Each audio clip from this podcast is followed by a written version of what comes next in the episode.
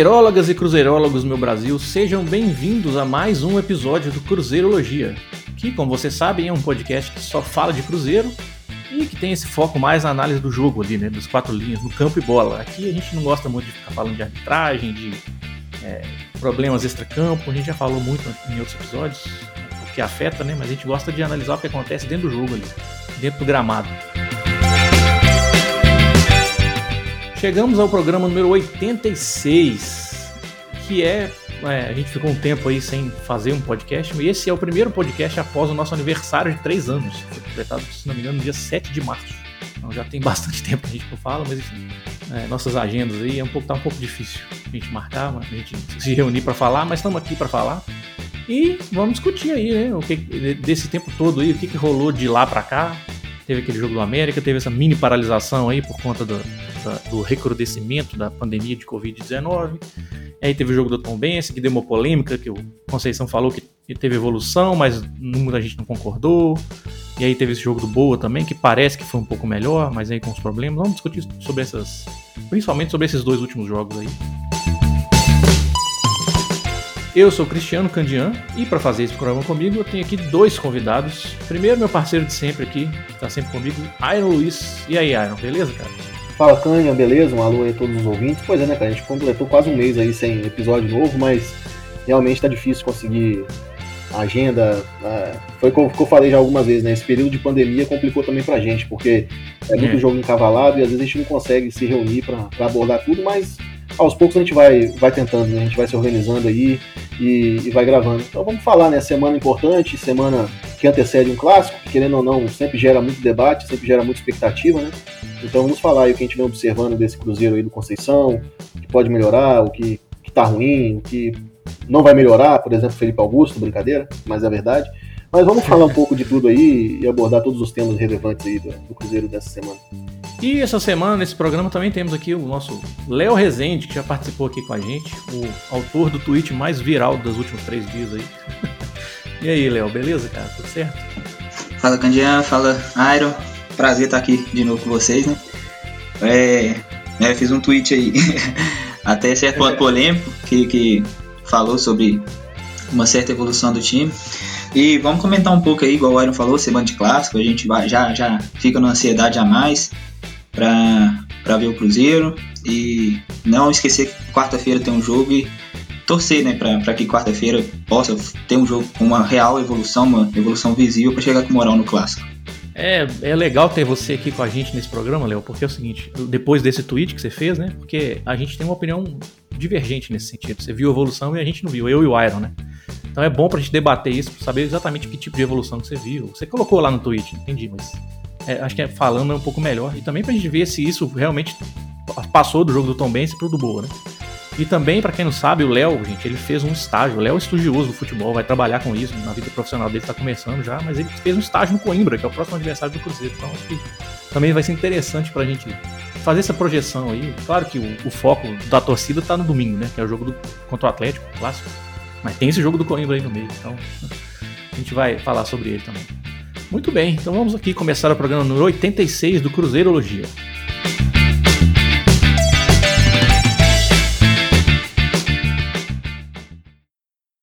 Se você está procurando o melhor e maior registro da vasta e rica história do Cruzeiro, o seu lugar é a Cruzeiropédia. Lá você encontra mais de 8 mil verbetes contando toda a história do maior de Minas, como registro de todas as partidas, fichas de jogadores e ex-jogadores, histórico contra adversários, em um determinado estádio e muito mais. Você também pode contribuir para escrever essa centenária história. Faça contato pelo e-mail contato@cruzeiropedia.org e faça parte da construção do maior acervo sobre o Cruzeiro na internet. Acesse cruzeiropedia.org.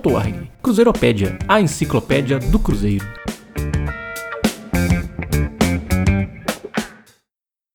Cruzeirologia, episódio 86.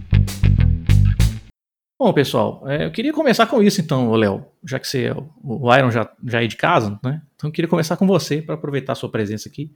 Eu queria começar exatamente sobre esse tweet, porque assim, esse jogo do Tom Bense foi um jogo após uma mini paralisação, né? Uns 10 dias que o Campeonato Mineiro ficou parado por causa da pandemia, né? Que cresceu muito no meio de casos, no meio de mortes, aí a, o governo de Minas mandou parar. Voltou no dia 1 de abril com esse jogo do Tom Bense, contra o Tom Bense. E foi um período de treinamento, mais longo, mas que a, a torcida e muita gente, inclusive, que eu respeito muito a opinião, é, não viu muita evolução. Mas aí chegou na, na, na, coletiva, o Conceição falou que foi um bom jogo, que evoluiu, que não sei o quê. Aí até, eu até tuitei o seguinte: cara, eu não sei se ele está tentando defender o trabalho dele, sabe? Porque é uma coisa, é uma coisa que muito técnico faz mesmo. Chega lá na hora da coletiva, fala uma coisa, mas no vestiário fala outra. Porque, né? É, tem que precisar defender o que ele está fazendo. Ou ele realmente viu alguma coisa ali que eu não estou enxergando, e aí eu assumo a minha irrelevância no, no entender do futebol. Eu realmente. Aqui eu assumo que eu sou um palpiteiro tuiteiro palpiteiro, então eu não sou analista. Mas enfim. É, então, assim, cara, e você já, depois você fez, você preparou lá, você analisou o jogo, a plataforma que você tem lá, você pegar o VT do jogo, viu direitinho, pausou e você falou que você enxergou alguma evolução. Aí eu queria que você explicasse melhor para as pessoas, inclusive que discordaram de você, algumas de maneira muito mal educada, inclusive. O que, que você viu de evolução nesse jogo contra o Tom Benz? Né? O que foi exatamente essa evolução que você viu? Então, é, Primeiramente, eu, eu acho que quando o Conceição fala de, de evolução, acho que uma parte é, é, é isso que você falou. Ele está querendo proteger um pouco o trabalho dele, também proteger os jogadores. Acho que muitos treinadores, né, principalmente essa era pós-Guardiola aí, tem muito essa mania de querer proteger o elenco. É, ou outra coisa do, do Conceição, aí eu, eu não sei como funciona o setor de análise do Cruzeiro, mas tem, tem departamento que é, é, tem uma recolha de dados de, de alguns indicadores que o treinador quer, e a partir disso o treinador vai vendo, ah, nesse jogo melhorou, nesse jogo piorou, o time está evoluindo. Não, talvez possa ser por isso. Às vezes passaram alguns dados para ele dos indicadores que ele quer do time dele, do modelo dele. Talvez para ele ali os indicadores mostrou que evoluiu. Mas no meu caso, no caso do Twitch, é, é, eu quis dizer, eu coloquei uma evolução, não no sentido de é, o Cruzeiro está jogando um futebol bonito, o Cruzeiro está jogando um futebol bom, vistoso. Porque assim, é, é, não, não, não tá. Mas a questão era, o Cruzeiro, é, basicamente falando, do Conceição e as, as outras equipes do Conceição têm uma é, prioridade de atacar pelo corredor lateral. E a gente viu muito isso nos primeiros jogos do Cruzeiro, até porque teve pouco tempo de treino, então não tinha tanto tempo para é, implementar alguma coisa nova. E com esses 10 dias, o que deu para ver contra o Tom é, é, a aproximação dos meias mais ali onde a bola estava, principalmente quando a bola estava com os zagueiros, dando uma opção de passe, e os zagueiros jogando mais por dentro. Né? Ou seja, alguns, algumas dinâmicas. É, uma que eu achei bem interessante, que aconteceu até foi depois no jogo contra o Boa, mas contra o Tom Benz já estava começando a acontecer. É, nessa saída de bola, os laterais já não ficarem tão próximos do zagueiro, eles ficarem mais afastados para dar liberdade para o zagueiro ter campo para conduzir e dar um passo por dentro. Então a evolução para mim foi nesse sentido, é, é, de ter outros mecanismos, não só a, a, jogada pelo corredor lateral, que muita gente veio criticar, falar, ah, mas o Cruzeiro cruza muita bola, o que seria normal para o modelo que o Conceição quer, mas é, eu vi uma evolução nesse sentido, de jeito de, de jogar, por qual corredor, a movimentação dos jogadores, né, acho que é, já está bem mais, mais legal de ver as tabelas, as triangulações, então assim, é, é, é, é ter calma, entender que quando eu falo de evolução, é, eu não falo que tá do jeito que eu queria que tivesse. Eu eu confesso que com sete jogos, oito, né, se contar a Copa do Brasil, eu imaginei que o time ia estar jogando um futebol bem melhor, é, baseado em outros trabalhos do Conceição, mas é, eu ainda acho que o time está evoluindo, está evoluindo até mais rápido do que qualquer outro trabalho que teve em 2020, porque em 2020 a gente talvez nem possa chamar nenhum trabalho de evolução.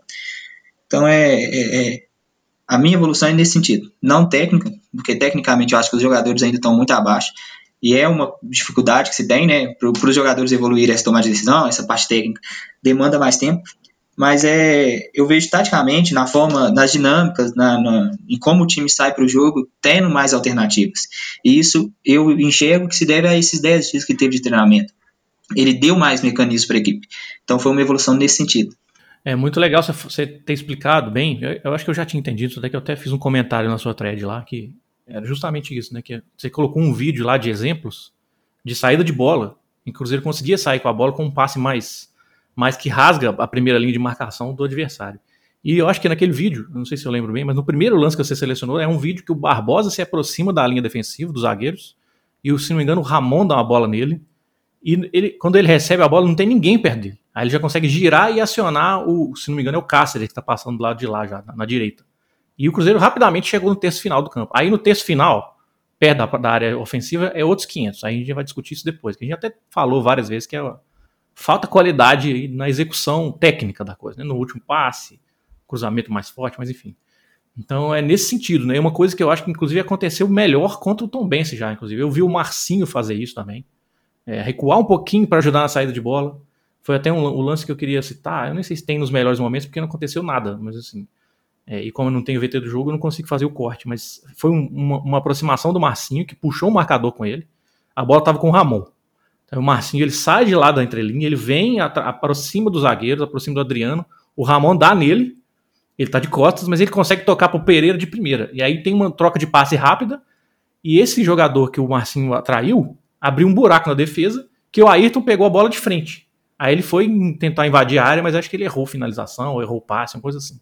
Mas assim, foi uma coisa tão rápida, sabe? Que começou na saída de bola com o zagueiro.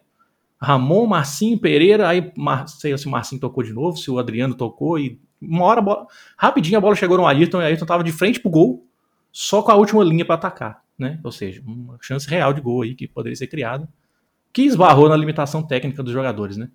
Aí eu queria chamar o Iron para conversa é o seguinte, Iron. É, você ouviu a explicação do Léo, né? Da, da evolução, assim, eu, eu, sei que eu e você, a gente. Quando o Conceição falou naquela na coletiva do Tom Benz que ele tinha visto evolução, eu sei que nós dois a gente discordou dele.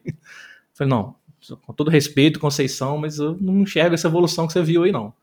E aí o Léo explicou essa questão aí. Você acha que isso é, transportou do jogo do Tom Benz para o Boa, eu, igual eu falei aqui, eu acho que transportou, viu o Barbosa aparecendo mais, viu o Marcinho aparecendo mais, mas nessa questão da saída de bola, né, tem, acho que tem outros, outros pontos aí a serem debatidos na questão do ataque do Cruzeiro. E aí, cara, o que, você acha que melhorou mesmo? Tá melhorando, sim? Pois é, quando eu falo a respeito de que eu não concordo que eu vi evolução, mas eu até elogiei o material produzido pelo Léo, porque foi interessante até para o torcedor que às vezes não tem, essa, não, não tem essa visão, porque acompanha o jogo com uma forma mais passional, tá mais preocupado assim em ver bola na rede, né? Vamos falar assim de forma bem, bem literal. Às vezes é difícil de entender, até principalmente os gestos técnicos que o Léo mostrou que vem sendo um grande entrave para o Cruzeiro conseguir jogar de forma mais fluida. Eu não vi evolução porque eu já tinha visto o Cruzeiro jogar mostrando padrões interessantes com Conceição em outros jogos. Se a gente pegar o jogo contra o Berlândia, contra a Caldense, o próprio RT, é, a gente viu momentos do Matheus Barbosa chegando bem na área para finalizar. A gente viu o Marcinho com bola na trave, fazendo gol contra o RT, participando mais. E isso ficou um pouco perdido a partir do jogo contra o São Raimundo na Copa do Brasil, que veio posteriormente nos duelos contra o Atlético e América, que foram os jogos que o Cruzeiro, na minha opinião, performou muito mal, assim, com muita irregularidade, dificuldade de criação, de marcação, sofrendo muito para conseguir criar e para se defender. Então, se você pegar ali os jogos contra Atlético e América, foram os jogos que o Cruzeiro teve menos finalização no campeonato, que foram nove finalizações. Nos outros jogos, a média do Cruzeiro era de 16 finalizações é, por jogo. Então você vê que assim, ali teve uma queda de rendimento. E na, e na parada, o time retomou a mecanismos que já vinha apresentando em outros jogos, contra o próprio Uberlândia, de forma mais fluida. Eu acho que assim, se falar que evoluiu, é, enquanto teve bem fisicamente, eu vi contra o Tom Benz e contra o Boa, o time sofrendo menos no aspecto da transição defensiva, de tomar a bola nas costas, de deixar o Fábio em situação de perigo. Porém, eu ainda acho que no segundo tempo o time cai muito fisicamente. Então, contra a Tom Benz, o Fábio teve que aparecer de forma muito importante, né? Pegando um pênalti é, e depois saindo no pé do, do jogador da Tom Benz já no final do jogo. E aí depois o Potker perdeu um gol ali, ele estava sozinho ali na pequena área e ele errou. Né? Passo do Adriano. É, passo do Adriano. E o Potker também já vinha errado, errado bastante contra o Berlândia, contra a própria Caldense, também errou muitos gols assim, fáceis até de fazer, com um atacante um pouco mais de calma, um pouco mais de tranquilidade, faria. Então, é, nessa parte, eu acho que o time não é evolução. Eu acho que o time voltou a apresentar um padrão que já vinha apresentando Conceição do início. E curiosamente foi assim: o time começou bem com Conceição depois de ter duas semanas de trabalho. Aí teve aqueles jogos da sequência, deu uma caída. Acho que até física também. Aí teve 10 dias de parada devido à pandemia, né, da, do avanço da pandemia, ficamos 10 dias em treino, e o time voltou mostrando ideias táticas ali que você via que, que existia. Tem um padrão tático ali, que é aquela tentativa é, de jogar pela lateral, de aproximação com triangulação, Quanto boa, a gente já viu uma intensidade maior na troca de passes. Só que aí esbarra, né, cara, na parte técnica. E o Cruzeiro tem tendo graves problemas com isso, né? Seja para um passe mesmo, mais curto, ou um passe mais longo, seja na hora do acabamento, principalmente os nossos pontas, tanto o Ayrton quanto o Bruno José, ou quando joga o Felipe Augusto e o Pote, que erram muito, no, seja no drible, seja na tomada de decisão, é, finaliza quando tem que dar um passe, ou dá um passe na hora que eventualmente poderia finalizar. Não, o próprio Sobes, né, que é a referência técnica. O próprio exatamente. Então você vê que assim, dá para ver que tem uma ideia de jogo ali. Isso eu concordo com o Léo. Mas a evolução, é, eu acho que não exatamente, porque o time apresentou essas, esses mesmos padrões em outros jogos, então ele voltou a apresentar. Eu acho que a gente vai conseguir falar em evolução quando esses mecanismos estiverem mais bem é, assimilados pelos jogadores para transformar essa superioridade que a gente consegue, principalmente no primeiro tempo, em gols. E aí é aquela coisa. Eu acho que o treinador vai até um certo ponto, mas a parte final do, do acabamento, ali a decisão final, cabe ao jogador. E nessa parte, os nossos jogadores, em termos técnicos e cognitivos, eles pecam muito. Então foi até o que eu falei. É, eu acho que com um elenco limitado, o, o, caminho mais plausível, eu acho, para o Conceição seria tentar adaptar o grupo a um estilo de jogo que eles estão mais acostumados. A gente até estava falando antes da gravação, e eu já comentei isso no Twitter também um tempo atrás, que eu acho que esse elenco do Cruzeiro está mais moldado para o 4-2-3-1. Porque a gente pega o Marcinho, que era um meia, que era 10 no Sampaio Correia, jogava centralizado no 4-2-3-1, encostando no atacante, então estava mais próximo da área. Aqui ele já tem que recuar um pouco mais, ele já joga na base do meio, então ele pode chegar ao ataque, mas ele também tem que ajudar ali na recomposição, ele tem que ajudar na saída de bola, ele tem que jogar muitas vezes de costas, não é muito a dele, às vezes ele tem uma demora ali, até na posição corporal de dominar a bola e fazer um passe, às vezes ele erra nisso daí. Aí você pega o Matheus Barbosa, que era primeiro volante do Cuiabá, ele tá tendo que jogar como meio de filtração. Ele nunca foi um volante com essas características, né? Até na, ele surgiu como zagueiro. Ele foi adiantado pro meio porque ele tinha um bom passe. Mas ele nunca foi um grande finalizador. E ele tá tendo que jogar fazendo essa transição. Eu não acho que ele é um, um volante com muita capacidade física, intensidade. Eu acho que ele não é. Ele também não é um volante extremamente técnico para fazer essa questão do, de dominar uma bola, de dar uma, uma ultrapassagem, de chegar bem para finalizar. Ele tem essa, essa dificuldade, ele tá tendo que, que se adaptar porque o Conceição quer que ele jogue assim. E aí você tem dois pontas também que tem que jogar é, tendo uma inteligência também para quando o lateral ultrapassa, ele fazer um, lançamento para o lateral chegar na linha de fundo, ou ele puxar o marcador para o lateral infiltrar, ou o lateral com a bola, ele infiltrar no espaço que o lateral gerar. Isso está tendo dificuldade, os jogadores não estão conseguindo fazer isso. Então eu, eu penso que o Conceição poderia adotar uma, uma outra forma até para garantir o, o, trabalho dele. Porque a gente sabe que no Brasil é resultado, e se os resultados não vêm, é, fica muito difícil. Então, eu não acho que eu não vejo essa evolução, porque eu já vi o time apresentar é, um, um, padrão parecido com esse que apresentou nos últimos dois jogos, mas segue esbarrando muito na questão da parte da finalização. Mas é verdade. Contra a Tombense e contra o Boa, o time já voltou a finalizar mais. Contra a Tombense foram 19 finalizações, contra o Boa Esporte foram 17, e aí o time caiu muito de rendimento no segundo tempo. O Fábio novamente teve que intervir para evitar o empate. E aí já começa a ficar complicado, porque o time não mata o jogo. Isso é um problema que já vem desde o ano passado também. O nosso ataque é um problema crônico, desde o ano passado, e foi pouco reforçado, né? Veio o Bruno José, que é uma aposta, e veio o Felipe Augusto, que, assim, na minha opinião, todo mundo sabia que não era um jogador que ia chegar aqui para resolver. Ele vai ser um jogador, na minha opinião, se ele não sair do Cruzeiro, que eu acho também que dificilmente termina a temporada aqui, mas se terminar, eu não consigo ver ele mais do que um jogador para entrar no segundo tempo, eventualmente. É, então, e os jogadores que já estavam aqui, o Moreno, o Sobs que chegou e teve uma, um início muito bom na Série B, mas o padrão do Sobs, até por já estar tá com 36 anos na descendente, não vai ser artilheiro, ele nunca foi. Então, tem o Moreno, que também não consegue né, ter uma, uma sequência no Cruzeiro de fazer gol, de aproveitar a chance que, que surge. Então, assim, a, o principal desafio para mim vai ser para esse time é, melhorar o acabamento e a parte técnica, e eu acho que isso pode vir também com um pouco de confiança, quando as bolas começarem a entrar, que ainda não aconteceu, isso, isso pode ajudar no anímico, né? Mas em, em outros, de forma geral, é muito, é muito difícil para o Conceição quando o time erra tanto, né? Como vem errando na, na tomada de decisão, erros técnicos. Isso para mim vem sendo o principal desafio que ele ainda não, não conseguiu resolver. Vamos ver se com a chegada do Romulo ele traz um pouco mais de experiência.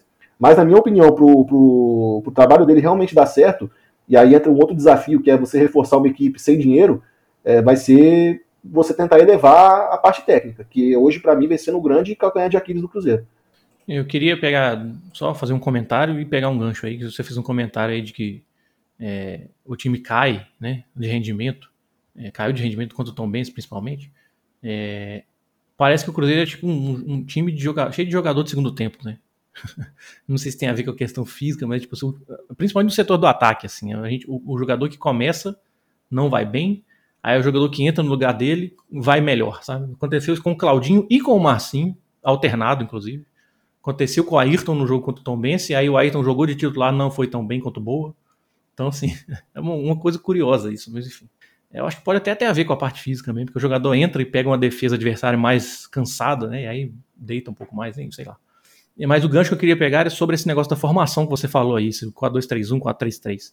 Porque, assim, as pessoas podem pensar, ah, mas aí vai mudar o esquema. Você vai pensar assim, não vai mudar tanto assim, né? É só você recuar o Barbosa um pouco para jogar um pouco mais perto do Adriano e centralizar o Marcinho. Vira um 4-2-3-1. Você não precisa nem trocar as peças, né? Só que aí a dinâmica é diferente, porque o Marcinho jogando nessa posição de meia esquerda, ele precisa ajudar na hora da marcação. Se for um 4-2-3-1, ele fica junto com o Moreno com o Sobs, lá centralizado lá na frente, marcando o zagueiro. Né? E aí os dois pontos têm que ajudar mais para marcar, fazer duas linhas de quatro, que o 4-2-3-1 naturalmente faz isso. E isso mexe com a dinâmica do Barbosa também. O Barbosa ele tá jogando, de fato, ele tá jogando praticamente como um meio-campista articulador. E essa não é a dele, né? Inclusive, eu acho que pode até ser assim, o, o, o assim, sem querer comparar a nível técnico, viu, gente? Porque lógico não tem condição de comparar, mas o, podia ser um sistema parecido com o Brasil do Tite, das eliminatórias da Copa de 2018. Que o Brasil do Tite tinha ali o Casimiro, era o Paulinho, e o outro, e o outro era o meia mesmo, que era o Coutinho, né? O Paulinho era volante, mas volante infiltrador. Que que, que, era exatamente isso, cara. O Paulinho ficava um pouquinho mais um pouquinho mais na hora da saída, era uma saída sustentada.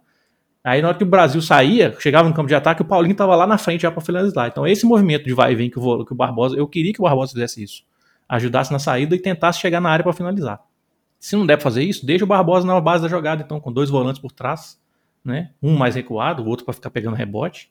E deixa o Marcinho perto do gol. O Léo até fala muito disso, né? Que gostaria mais de ver o Marcinho perto do gol.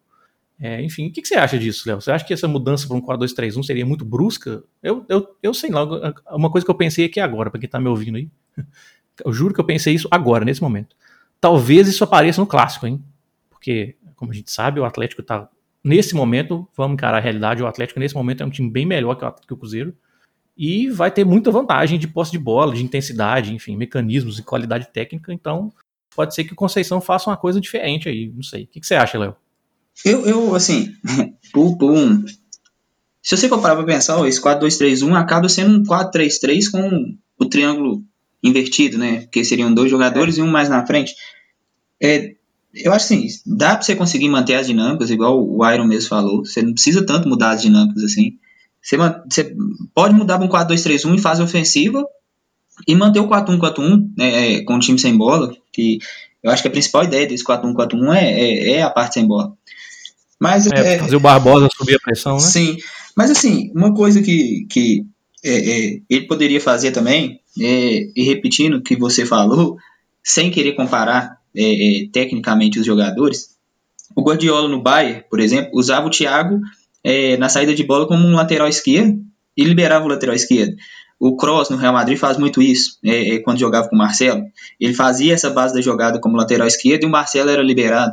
Assim, talvez é, se ele quer fazer essa saída de 4 mais 1, é, é, ele pode recuar o Barbosa, usa o, Bar eu acho que o Adriano centralizado seria bem melhor que o Barbosa, então deixa o Adriano onde ele está, e usa o Barbosa pelo lado esquerdo, né, fazendo ali a, a que o Matheus Pereira vem fazendo na saída de bola, libera o Matheus Pereira, deixa por dentro Marcinho, Bruno José, é, é, os Sobs ali também se aproximando, dando, dando um apoio para quem tem a bola, os zagueiros, que o time vem fazendo muito isso, e eu acho que isso não tem que mudar, né, é, é quando você tem os jogadores tecnicamente são mais abaixo, eu acho que é, é, você tem que facilitar ao máximo para o portador da bola, para ele dar um passe. Então, você dá, ter mais opção de passe, você facilita a tomada de decisão.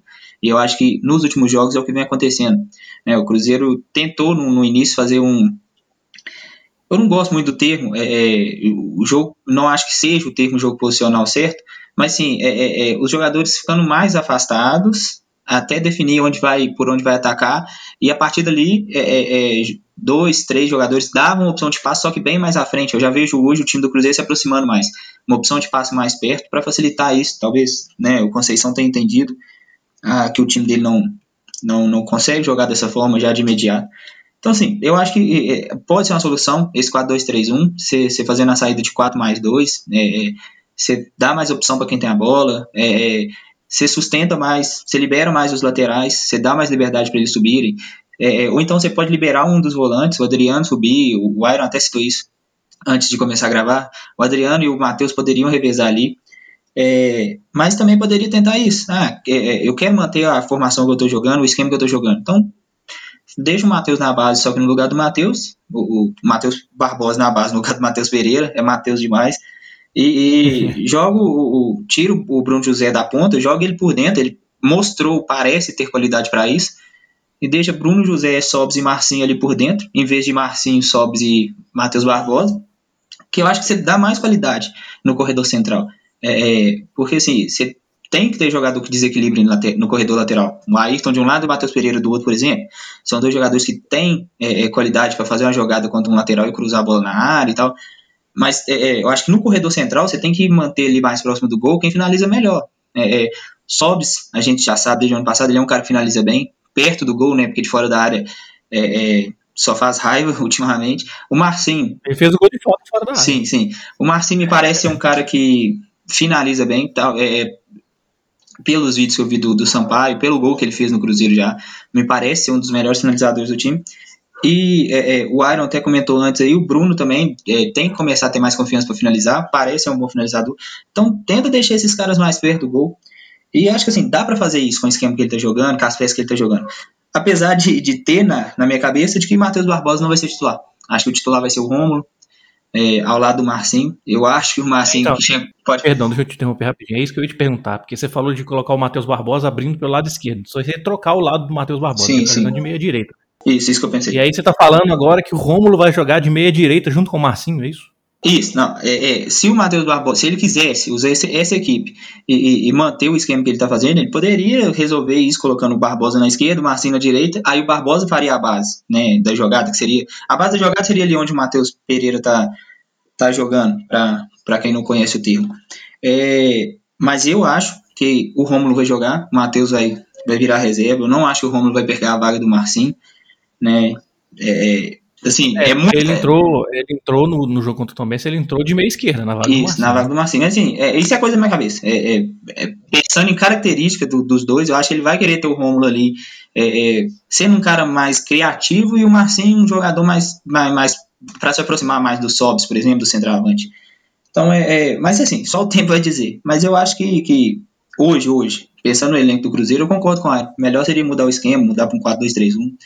A não ser que ele consiga adaptar os jogadores, fazer um 4-1-4-1, mas mudando os jogadores em fase ofensiva de, de, de função. Não sei, né? É, mas eu não vejo o 4-1-4-1 hoje dando. é, aproveitando bem as características desses jogadores. Eu vou aproveitar que você falou do Rômulo, eu vou colocar aqui para vocês, gente, um, um áudio que eu. é, não sei se vocês conhecem, mas o, o Futuri tem um podcast só sobre futebol italiano, que é o Cautio Pizza, e aí eu pedi para os caras do Futuri para eles tipo fazer- fazerem uma mini análise do, do Rômulo, que jogou muito tempo na Itália, né? Saiu do Cruzeiro para lá e tá voltando da Itália pro Cruzeiro. Ele jogou, se não me engano, em seis equipes italianas, enfim, fez carreira lá. Foi, ele, foi, ele foi tão bem lá que ele foi convocado, ganhou o cidadania, foi convocado para a seleção italiana e só não jogou a Copa de 2014 no Brasil, porque ele, se não me engano, porque ele lesionou. Mas ele viria pro Brasil para jogar. Uma pubalgia que ele teve. De 14. Foi, Que pois é. atrapalhou ele até na Juventus também. Ele fez só cinco jogos na Juventus porque ele teve muito tempo lesionado. Mas já tem uns dois anos, pelo menos, que ele vem jogando com mais regularidade. A gente vai falar do Romulo ainda mais pra frente. Não, eu vou só colocar aqui na, na gravação é, o áudio que o pessoal lá do Cautio Pizza mandou. Quem fala é o Myron Rodrigues, que já até participou com a gente aqui uma vez no podcast, quando a gente estava fazendo a previsão lá da semifinal da Copa do Brasil de 2019. Né? Quem diria que o Cruzeiro. Eu tô pensando aqui agora, em 2019 o Cruzeiro ainda conseguiu chegar na semifinal da Copa do Brasil, mas enfim, né? É, então, gente- ele participou aqui do programa né, antes, antes daquele jogo e vai falar um pouquinho aqui sobre o Rômulo. E aí depois a gente volta. Olá, pessoal do Cruzeirologia. Quem tá falando é o Mário Rodrigues, do Futur FC, Scout, analista de mercado, eh, podcaster também, como toda pessoa que hoje está na internet, youtuber, etc. Muito que chamar, eu tô vindo. Vim aqui para falar um pouco do Rômulo, contratado do Cruzeiro, um jogador que fez carreira basicamente na Itália, principalmente no Brescia. Foi o último clube, no Verona. Ele é muito bom jogador, cara. O Rômulo, assim, pro, pro padrão, parâmetro Série B do Cruzeiro, assim. E ele jogou de lateral por muito tempo, um lateral mais base, um lateral construtor. Uh, foi um volante ali de nem tanta chegada no, no, no terço final, no, no, ataque, né? Um cara de mais construção, assim, de jogo, mais energia no, no embate, no um para um, assim. Ele é um cara que joga mais na base da jogada, óbvio, não é um cara que vai ficar achando passe o jogo inteiro. E ele daria um pouco mais de energia para o meio campo do Cruzeiro, que carece um pouco, né? o, o meio-campista que veio do Sampaio, me fugiu o nome, ele tem pouca energia para combater na Série B, a gente sabe que isso conta muito. Adriano Firmino, que é um menino ainda que não conseguiu dar o, dar o salto, é um cara que não, não combate muito, né? Ele ajudaria bastante na, na, na função do meio-campo, jogando pelo lado direito ali de interior, num 4-3-3, num 4-2-3-1, jogando pelo lado direito, uh, como volante para ajudar o Cáceres, que é um lateral que ajuda bastante, né? O Cáceres uh, iniciou bem essa temporada, é um jogador que, que vai ajudar bastante o Cruzeiro. O Rômulo tem alguns problemas físicos por lesões, né? Já não é um garoto também, né? Mas tem muitas lesões, uh, lesões, lesões ligamentares, algumas musculares. Ele é um cara que vai ajudar bastante o Cruzeiro. Vai dar experiência no setor, vai ajudar. É um bom reforço, tá? Eu gosto do jogador. Não, não é um jogador que vai mudar o parâmetro do Cruzeiro, pelo contrário, é um cara que vai chegar para ajudar, agregar, dar experiência para os mais jovens também, que é muito importante nesse momento que a gente sabe que é bem complicado. Uh, quero agradecer o convite, né? Quando vocês me chamaram, eu fiquei feliz aqui, então. Toda vez que precisar me chamar, e eu puder, óbvio, estarei aqui, tá bom? Valeu, gurizada. Aquele abraço, tamo junto. Não esqueçam, uh, futuri.com.br, mudou, não tá mais no Apoia-se, agora o cadastro é por lá, 12 reais. Agora tem uh, fatura semestral e anual. Então vocês podem ajudar a gente também, tá bom? Falou, gurizada, tamo junto. Bom, tá aí, Myron Rodrigues, obrigado ao pessoal do Futuro, obrigado ao pessoal do Cautio Pizza por ter ajudado a gente aqui. É isso, cara. O Rômulo é um jogador de meio campo, né, que é, fez carreira na Itália e jogou em várias equipes lá se, igual o Myron falou aí, joga muito na base da jogada, muito por trás e, e também pode ser um volante que chega de chegada, mas que vai ter pouca chegada, segundo o, o Iron acha aí, né? o Myron acha aí, né?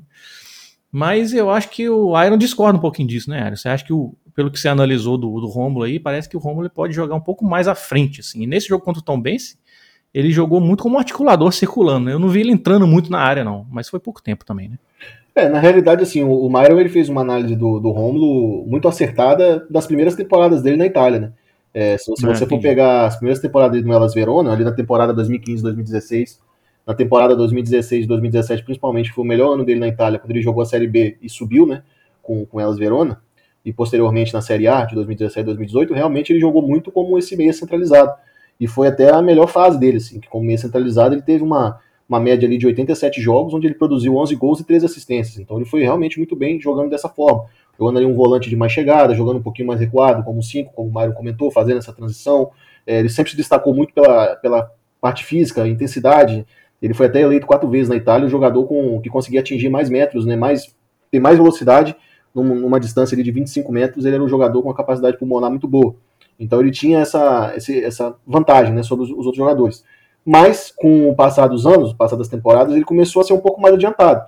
Então, se você pegar o Rômulo na, na Fiorentina, o Rômulo é, no próprio Breccia, é, depois na passagem dele pelo Genoa também, ele já foi jogando um pouquinho mais adiantado. É, jogou um pouco pelo lado direito, como meia direito mesmo. Como lateral não, lateral foi bem pouco. Mas ele jogou algumas vezes como meia pela direita, jogou algumas vezes até pela esquerda também, poucas vezes, mas jogou. E no Breccia agora ele terminou a última temporada dele na Itália, como um 10, um 10 atrás do atacante. O Brecht jogava muitas vezes no 4-3-1-2, ele era esse 1, né? O 5 era o Tonali, que está até no Milan agora, e o Romulo alternou algumas vezes, sendo esse 10 atrás dos atacantes, e algumas vezes também sendo o meio da, da base do, do, da trinca ali. Então ele jogava às vezes pelo lado direito, podendo avançar, às vezes pela esquerda, e sempre encostando nos atacantes por dentro. É...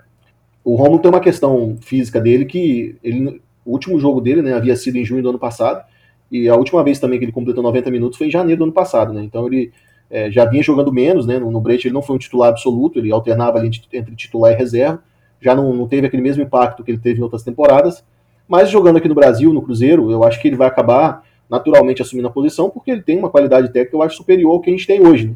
O que tem que ficar prestar atenção nele é a parte física. Mas ele entrou bem até no, contra o Boa Esporte, não me pareceu é, ter, apresentar tanta dificuldade na parte física assim, eu acho que ele vai se adaptar rapidamente. Então ele pode ser uma peça para ajudar o Conceição nisso que o Conceição enxerga no Matheus Barbosa. É, apesar dele ter entrado no lugar do Marcinho, é, ele é um jogador que pode fazer o que o Conceição quer que o Matheus Barbosa faça. Agora, eu tenho a impressão de que o Matheus Barbosa é um jogador de confiança do Conceição. Eu não sei o que ele vem apresentando nos treinos, mas me parece que o Conceição tem muita confiança nele, porque ele já falou que quer transformar o Matheus Barbosa nessa função. Então talvez ele até imagine utilizar o próprio Matheus Barbosa e o Romo juntos né? Porque, pelo visto, ele realmente confia nesse jogador e ele acredita que o Matheus Barbosa vai entregar aquilo que ele quer. O campo vai acabar dizendo, né? Como sempre diz. Então, vai chegar uma hora também que se o Matheus Barbosa não corresponder, não vai ter como o Conceição seguir insistindo com ele, né? Porque seria até incoerente pro, pro trabalho dele. Mas o, o Romulo, nos últimos, nos últimos anos na Itália, se você até olhar o mapa de calor dele, o posicionamento, foi mais pelos lados do que centralizado. Né? Então, acho que essa é a diferença que eu divido um pouco do Myron, mas não em relação ao todo, que se for englobar a passagem geral dele na, na Itália, o Myron tá certo. Ele jogou muitas vezes sim, como esse, esse volante ajudando na transição, um pouco mais na base da jogada, mas já nas últimas temporadas ele já foi um pouco mais adiantado. Então ele, como eu falei, sempre foi um jogador muito aplicado taticamente, então ele se vê muito ele pelos lados, tanto na parte do ataque quanto na defesa também, vindo ajudar. Mas é um jogador também que pode, pode ser útil no, no Conceição, se ele quiser utilizar o Romulo aberto, ele pode atender também. Pois é, então vou aproveitar isso aí que você falou do Rômulo, que parece que vocês dois concordam, né? Que vai jogar talvez na meia direita na função do Barbosa. Então eu queria pegar esse, esse gancho aí do Barbosa, do Rômulo, para falar sobre transição defensiva. Por quê? Você falou aí do Barbosa ser um jogador de confiança do, do Conceição. Se a nossa hipótese aqui estiver certa, o Barbosa ele é titular justamente por causa disso, para fazer pressão lá na frente. Só para te dar um exemplo, na temporada 17 e 18 mesmo, o Rômulo já fez 14 jogos como esse meia central e ele fez 16 jogos como esse meia pela direita, só para você visualizar é. como isso foi mudando, entendeu? Boa, bom dado. É, mas aí, é, se essa hipótese é a, hipótese correta, né, se a gente está certo aqui na nossa, na nossa conjectura, de que o Barbosa ele é muito. Se bobear, ele foi um dos mais utilizados pela Conceição, né? Tirando o Fábio Cáceres, né? E a zaga ali, eu acho que o Ramon e o Manuel também são muito utilizados, que são titulares. De todos os outros, parece que o Barbosa é o que mais foi usado. E sempre nessa função, né? Por que ele é tão utilizado? A nossa, nós levantamos a hipótese aqui de que talvez seja na hora de defender. Que para marcar, quando o Cruzeiro for marcar alto, porque tem o Sobs lá, que não vai correr nos dois zagueiros, então ele corre no outro zagueiro. O Marcinho fecha o volante ponto, cada ponto, um ponta fecha o lateral, então é para abafar a saída de bola. E ele tem uma, uma capacidade, uma intensidade maior, né, o Barbosa. Porém, se o Rômulo for jogar nessa função, o Rômulo já não vai ajudar nesse sentido. Né? Ele vai ajudar muito mais com a bola. E aí eu queria pegar e, aproveitar isso para falar de transição defensiva, porque na minha visão, eu falo isso praticamente todos os jogos, assim, quando o Cruzeiro começa a jogar, eu começo a primeira coisa que eu vejo é isso. O Cruzeiro vai marcar lá na frente, né? É, perde a bola, aí sobe a pressão, aí um zagueiro atrapalha o, o, o, atacante, atrapalha o zagueiro, aí volta no goleiro, o goleiro volta no outro zagueiro, o zagueiro consegue achar um passe pro volante no meio do campo que tá sozinho, não tem ninguém. Eu tô achando a pressão alta do Cruzeiro ainda muito porosa, sabe? Ainda tem muito buraco. Ela não tá encaixadinha. E isso é, é ruim, porque tipo, futebol é cobertor curto. Se você perde, é, deixa passar para primeira, essa primeira pressão alta, esse passe que rasga a linha, já, você já matou 4, 5, 4, 5 cruzeirenses defensor. Então a última linha fica sempre muito exposta. Tá sempre o Adriano praticamente sozinho na frente da linha defensiva dos quatro. E aí o, o time adversário vem e ataca com quatro, três, quatro jogadores, essa, esses cinco jogadores do Cruzeiro. O Adriano às vezes tem que. É, fica muito sozinho, porque tem que cobrir muito espaço ainda, porque o Barbosa tá pressionando alto. O Marcinho não marca. O Marcinho ele cerca, mas o Marcinho não tem cacuete de marcador. Então, assim, é, não sei se vocês conseguem ver esses mesmos problemas que eu vejo na transição defensiva, porque o Cruzeiro realmente está dando. Eu não sei se é uma questão de compactação, sabe? De subir muito a última linha, subir mais a última linha, mas aí você volta lá nos primeiros jogos da temporada e o Cruzeiro tomou gols justamente porque a última linha estava alta demais, os jogadores não estão acostumados a fazer. É, e aí, Léo, o que, que, você acha? Você consegue enxergar essas, essas, esses problemas na transição também, não? Principalmente na pressão alta? Cara, eu eu, eu até comentei antes, né, do, do, da gente começar a gravar, né, eu acho que o maior problema do Cruzeiro hoje, é, para fazer essa pressão aí, essa marcação aí mais alta, é a linha, a, a linha defensiva conseguir entender que é, ela precisa subir para compactar, né, é, é, e eu vejo os jogadores, a gente até concordou nisso, que eu vejo nos jogadores do Cruzeiro, e não só no Cruzeiro, aqui no Brasil, a maioria dos jogadores é, é, tem essa dificuldade, de, de entender que ele pode jogar, subir, sem ficar com tanto medo assim de, ah, eu vou estar longe do meu gol. Não. É, é, você precisa, porque quanto mais você subir, mais compacto vai ser e mais fácil de retomar a bola.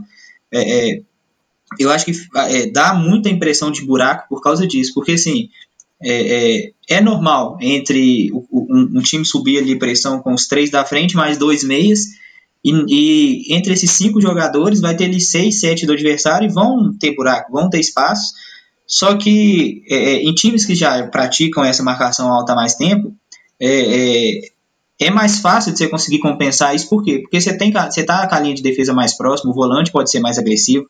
É, então, assim, você compensa essas coisas com, com uma linha mais alta. É, eu acho que o, o Cruzeiro dá, dá, tem muito buraco, normal, mas dá mais a impressão por causa disso, por causa da distância que a linha de defesa vem ficando. E assim, é, já vem melhorando, a linha de defesa já vem se adiantando, mas é uma coisa que vai. É, é assim como eu falei sobre a parte técnica dos jogadores, eu acho que é uma mudança de mentalidade né, dos jogadores individualmente, cada um entender que ó, é, eu tenho que defender o gol, tenho, mas eu posso jogar mais longe, eu posso subir mais um pouco. Eu subindo mais um pouco, a chance de recuperar a bola na frente é grande. Então, eu acho que. Mas deixa eu te fazer uma pergunta, rapidinho. Claro, deixa eu fazer uma pergunta. Como que você faz isso no elenco em que não tem jogadores, zagueiros rápidos, né? Porque quando você joga com a linha de defesa alta, você precisa ter zagueiro rápido. Se ela passar por cima, você precisa recompor rapidamente. Você precisa ter velocidade para pelo menos atrapalhar o atacante que está correndo atrás da bola junto com você. Pelo menos temporizar. Né? Não precisa nem chegar primeiro, pelo menos atrapalhar. E também, sendo que se você joga com a linha alta, no começo da temporada você toma dois gols justamente por causa de linha alta. O gol do Berlândia, que a bola passou por cima da cabeça do Alan Ruschel, porque tava e você vê, e você vê o Everton e o Manuel, que eram os dois zagueiros daquele jogo, praticamente no meio-campo tentando correr para trás, mas já era. O atacante do, do Berlândia já tinha, já tinha ganhado a corrida. E o gol do, da Caldense, né, que também foi, foi uma transição, foi, teve uma falta ali no Marcinho, que é discutível, no início do lance tem, mas aí a bola foi roubada, e aí o atacante do, do da Caldense fez ali o movimento para não ficar impedido e conseguiu ganhar a velocidade dos dois zagueiros e sair tocar, tocar na saída do Fábio tomou dois gols de linha alta, os dois primeiros gols da temporada. Como é que, é, como é que você volta a dar coragem para os zagueiros para eles ficarem mais longe do gol depois disso? Então, é, é, eu falo muito no Twitter que o torcedor tem que acreditar no processo, mas assim, com relação ao treinador, ao modelo de jogo, o mais importante é o treinador fazer o time acreditar no que ele está propondo. Então, é, basicamente. Então, quando você toma dois gols é, é complicado. Então, é isso. Basicamente, a Conceição tem que chegar para eles e falar: ó, a gente tomou dois gols, mas é, lá na frente vai compensar. É, então, eles têm que, é, assim, é, é, difícil. Você tem que convencer jogador que é, por anos jogou no modelo que ficou mais perto do gol. Você tem que convencer de que o melhor é jogar longe. Aí, igual você falou, vem dois gols assim nos primeiros jogos já que, que deixa o jogador com, com mais medo.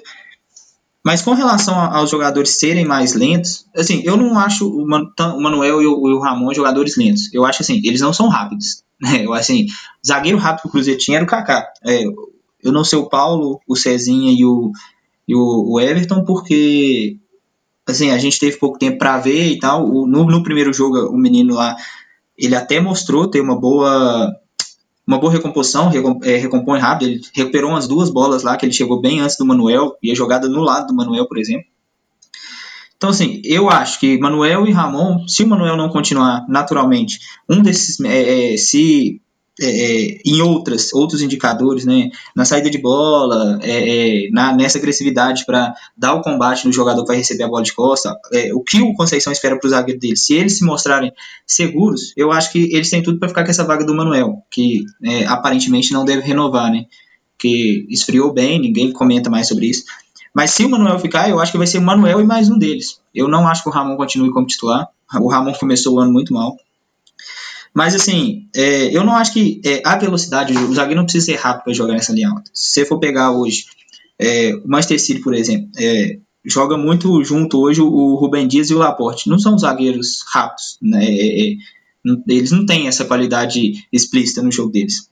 Mas são zagueiros que, que, que eles têm bom controle de profundidade, essa questão da bola coberta, bola descoberta, perfilamento do corpo bem certinho. Eu acho que isso é, você tá com o corpo enquadrado para jogada é, é, o jogador está com a bola descoberta, ou seja, não tem ninguém marcando o portador da bola, o adversário está com a bola, com a situação de te lançar a bola nas suas costas, é, você tem que estar tá com o corpo posicionado de um jeito. Então, assim, os jogadores entendendo isso, é muito mais fácil você fazer um jogador é, é, que tem esse entendimento jogar em linha alta do que um jogador que é rápido e não tem. Não sei se você conseguiu me entender. Entendi, entendi. É... Você pode colocar um zagueiro rápido, mas se ele ficar de, frente, de costas pro isso. gol dele, ele, ele vai ter que girar, girar o corpo, até ele girar é o corpo, ele vai perder o tempo. É isso. Então, assim, eu acho que o maior desafio do Conceição é fazer esses jogadores entenderem isso. E, assim, contra o Boa no ao vivo, eu tentei observar muito, muito esse posicionamento dos jogadores. Me parece. Se não me engano, o gol da Caldense, o Manuel tá com posicionamento errado de ele tá- corporal. Tá... Tem que olhar o replay do gol, mas eu acho que ele tá, ele tá realmente. Tá, ele é... até ele conseguir virar, ele não consegue. O Ramon, é o Ramon, não é? Não. não, o Ramon até tá de lado pra, fazer essa perseguição na profundidade. Mas o Manuel, ele tá de frente por quê? Porque ele vai para dar o bote no jogador que vai receber. É uma transição, não é, não é bem uma organização, mas é, é, é um exemplo ah, bom de, de se ver. O cara que deu o passe, né? Você tá falando. Isso, o Manuel vai para dar o bote nele. E outra coisa que é fundamental no time que joga em linha alta esse gol da Caldense, eu vi muita gente no Twitter falando assim: ah, um goleiro de 40 anos não pode tomar um gol desse, é, é, porque o Fábio foi sair, não deu tempo dele sair, quando o cara chutou, o Fábio estava na marca do pênalti. Eu vi muita gente criticando isso, falando assim: ah, isso aí é erro infantil. Não é, pô. Se a linha joga em, a linha de defesa do Cruzeiro joga mais alta, o goleiro tem que goleiro, jogar mais adiantado. O goleiro tem que jogar mais adiantado. Ele que faz esse, o pessoal chama de controle de profundidade, né? É um indicador que todos os times do mundo hoje buscam em goleiro. E no Manchester City, os teus zagueiros do Manchester City, você tem um goleiro que é, é, talvez depois do Neuer, é o melhor do mundo nisso, que é o Ederson. Então, assim, toda hora que a bola cai nas costas do zagueiro do Manchester City, você tem um goleiro chegando lá para fazer essa cobertura. Então é. Ó, oh, mas eu confesso para você que eu não enxergo o Fábio fazendo Exatamente. Bem, não. Tá? Porque o Fábio ele é um ótimo goleiro de badastrar, todo mundo sabe. Salvo, já deu quatro pontos pro Cruzeiro nos últimos dois jogos, mas Sim. com o pé, ele não é o melhor jogador, não. Mas assim, é, é, eu não vai desenvolver isso nessa é, 40 anos, ele não vai desenvolver. Eu não, também não acho que ele vai desenvolver. A questão mais é a seguinte: é, o Conceição precisa encontrar um equilíbrio. Eu acho que o Fábio consegue minimamente fazer uma cobertura ali, mas não vai ser nada no nível de, ah, é, você pode contar comigo sempre. É, eu acho que a linha de defesa vai conseguir desenvolver ali, pelo menos um pouco, essa ideia, principalmente o, Matheus Pereira, que eu, eu acho que assim, se ele aproveitar isso, ele vai se tornar um lateral esquerdo, assim, de, de, de chegar num nível bem alto. A linha de defesa, então, vai vai. Eu imagino que eles vão conseguir ter, melhorar essa postura corporal e vai facilitar essa situação. Mas eu acho que a questão mais é o, o Conceição entender que esse ano ele precisa encontrar um equilíbrio no sentido de, ó, é, o meu goleiro não me passa segurança, os meus zagueiros, minha linha de defesa é, a, a, vida toda, desde a base, se bobear, foi acostumado a jogar de um jeito, então eu vou ter que abrir um pouquinho de mão do meu modelo, não vou pressionar alto o tempo todo, mas é, já vou começar a construir uma base para aí sim, no ano que vem, que provavelmente a gente não vai ter o Fábio, é, talvez não tenha Manuel, ele vai ter que reformar talvez esse sistema defensivo, até imagino que seja com jogadores da base, porque se tem um, uma, é, duas posições que o Cruzeiro não precisa contratar, que está muito bem servido na base, é goleiro e zagueiro. Então, talvez é, é, o pensamento seja esse: o Conceição tentar ali equilibrar um pouquinho esse ano, para no ano que vem ele tentar ser um pouco mais agressivo com jogador, outros jogadores. Ou então, né, guardado sempre as devidas proporções, porque não dá para comparar qualidade técnica, a gente está falando de ideia de jogo, né? É, o próprio Rogério Senna, quando ele chega no Flamengo, ele, o Diego Alves passa por constantes lesões, problemas físicos que impedem ele de estar jogando. E o Diego Alves ele tem uma boa saída com os pés. E aí entrou o Hugo, né? O Hugo ele, ele tem uma deficiência clara assim, na reposição de bola e ele colocou o Flamengo em apuros várias vezes, né? Sim. É, prometendo resultados, inclusive, Copa do Brasil, agora o final do Brasileiro, enfim. O Rogério Ceni para tentar minimizar essa questão tanto da marcação alta, sabendo que, que muitas vezes o goleiro precisa sair ou precisa iniciar é, o, jogo, o jogo, ele recuou o Felipe Luiz. Então hoje o Felipe Luiz já não é mais um lateral de chegada na linha de fundo. Ele se tornou cada vez mais um lateral associativo e ele fica quase como um terceiro zagueiro na fase ofensiva do Flamengo. Ele não sobe muito. Então, às vezes, Sim. o também pode adaptar essa questão. A gente tem o, no, na pessoa do Raul Cáceres, o Cáceres também é um lateral mais burocrático, diria. Ele é um cara regular. Ele não é um lateral com grande apoio ofensivo, defendendo ele também é mediano, mas ele é aquele jogador assim, ele é nota 5 em tudo, então ele acaba ficando, né? Porque ele não compromete tanto. Você tem um jogador como ele, que pode ser um jogador para ficar mais na base da jogada, e você pode avançar o Matheus Pereira, já é uma situação que o Conceição às vezes pode encontrar para tentar minimizar a questão de não ter um goleiro tão bom para fazer esse acompanhamento de uma marcação alta para sair jogando, e aí você ganha um jogador a mais na recomposição, quando você perde a bola, por exemplo, e também para fazer uma saída, né? uma saída mais sustentada, você tem um lateral que naturalmente vai ter um passe melhor do que o goleiro, que pode ajudar também. São Sim. alternativas, né? Lógico, a gente está aqui fazendo conjecturas. Né? E, e, inclusive, eu acho que assim, uma coisa que essa ideia de se manter um lateral ali na base da jogada facilita, é, até o outro ponto que, o, que o perguntou, é a transição defensiva do Cruzeiro, que eu acho assim, é, é bem falha, é bem falha, mas é bem falha eu acho que no sentido de que é, é um mecanismo coletivo. Os jogadores individualmente têm que entender que eles têm funções, dependendo de onde, quem com a bola, então isso varia muito. Não é uma coisa de tipo assim, eu vou treinar quatro jogadores específicos para fazer essa pressão. Não, vai depender de onde a bola tá, quem perdeu a bola, quem recuperou, quem tá mais próximo. Então é uma coisa assim, é uma, uma coisa que você tem que mudar em todo o elenco. E no, o, é, é, é, o, Cruzeiro fez ano passado todo essa pressão pós-perda, mas é, o ano passado todo foi a gente criticando essa transição defensiva do Cruzeiro. É, eu, eu já começo a ver alguns indícios de melhora de, de, de alguns jogadores, não coletivamente, coletivamente continua ruim, mas é, alguns jogadores já parecem começar a se adaptar mais. Uma, aí vem, entra outra questão, de novo, do, do, da mentalidade dos zagueiros. Né, né, a ideia da pressão pós-perda, que é o que, o que o Felipe Conceição quer, é o que? Você perdeu a bola, seu time vai dar um passo para frente. Né? Até o Guardiola fala isso: é melhor você dar um passo para frente e recuperar a bola do que dar 10 passos para trás. E o, o, o, os zagueiros do Cruzeiro eram pouco agressivos. Até acho que, que é, é, talvez a, a, a, o Brock no segundo jogo dele fez uma atuação muito boa, porque ele é muito bom nisso, ele é muito. Ele é, talvez a, única qualidade que você pode destacar no Brock é que ele é um zagueiro bem agressivo nesse, nesse sentido. Contra o Tom Benz, é, é, vocês forem, Oi? Agride até a bola também. Exatamente. contra contra o, o Tom Bense, a chance de gol, aquele lance que o Sobs dá uma bola, se eu não me engano, e dá nas costas do, do Felipe Augusto, que o Cruzeiro recupera a bola, que o Felipe Augusto sai cara a cara e, e chuta de direita, aquele lance começa com a transição defensiva, em que o Ramon, em vez de girar e correr para trás, ele vai sim do cara que vai receber a bola e recupera ela, ela sobra no Sobs, o Sobs já liga o Felipe Augusto. Ou seja, o Cruzeiro fazendo a transição defensiva, é, o zagueiro, é, é em vez de dar um passo para trás e falar, não, vou esperar aqui, vou, vou, ficar na minha segurança. Não, ele entendeu que se ele desse um passo para frente, o time ia recuperar a bola mais rápido e ele não ia precisar correr para trás, ele ia cansar menos. Então, assim, é, é voltando lá no que o Iron falou sobre o Conceição ter é, eu acho que ele deu um all-in. Ele falou: eu vou arriscar, eu vou mudar de uma vez é, é esse modelo de jogo, porque eu quero que meu time comece, é, é já chegue na Série B pronto para isso que eu quero. Então é, é complicado, porque assim, para o modelo de jogo dele, é muita coisinha, é muito detalhezinho que a gente tem que ver que você tem que incutir cada jogador. Igual isso de é, é como é que você faz vários jogadores que são acostumados a perder a bola, volta correndo para defesa. Um jogador pressiona o portador da bola, enquanto o resto faz a reposição. Como é que você vira para esse cara e fala, ó, em vez de correr para trás, vocês vão correr para frente. Pô, mas eu perdi a bola. A ideia, a ideia do futebol é, eu perdi a bola, eu tenho que defender o meu gol. Como é que você vira para o jogador que aprendeu isso a vida toda e falar, ó, agora você vai correr para frente, porque a gente vai recuperar a bola. Então, é, é eu acho muito difícil é, é, ser implantar mecanismos ofensivos, mas eu acho que a parte defensiva é a mais difícil, é a mais complicada. É, é, se pegando a comparação aí, o último treinador que tentou fazer uma mudança grande no Cruzeiro foi o Roger Senna em 2019.